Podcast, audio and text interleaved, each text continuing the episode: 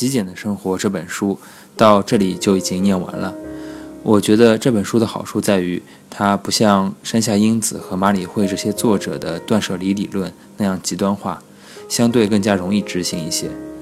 也许是因为他在台湾生活的关系，比较通融和圆润。当然，断舍离和极简生活的道理都是一样的，那就是要不囤积，并且知道取舍。其实人生的道理大多都是这样，是相通的。我通过断舍离和简化自己的生活，完成了自我的救赎和整理，并且结合了轻断食，让我自己的体重减掉了四十斤，并且身体的健康指标也变得更加的优秀了。连医生都会觉得很惊讶，而且我的生活变得更加轻松了许多，所以就想把这本书推荐给我的父母和朋友们。我的朗读不是很专业，希望大家能更多关注内容，而忽略我个人的部分。有时间我也会把读的不好的部分修正一下。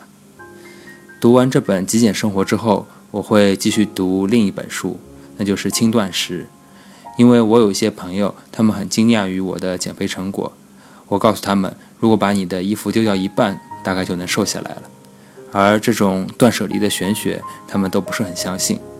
虽然真正让我瘦下来的其实是轻断食，但是正因为过了极简生活之后，才能有勇气接受轻断食。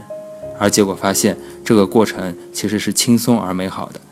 通过断食来净化自己的身体，简直和通过断舍离来净化自己的生活是一样的。执行前会有各种痛苦，但执行后却是一身轻松，才知道自己之前过着是多么错误的生活。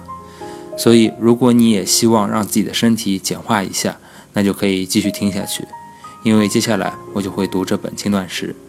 如果还没有准备好，那也没有关系，因为这就像断舍离一样，绝对是不能强求的。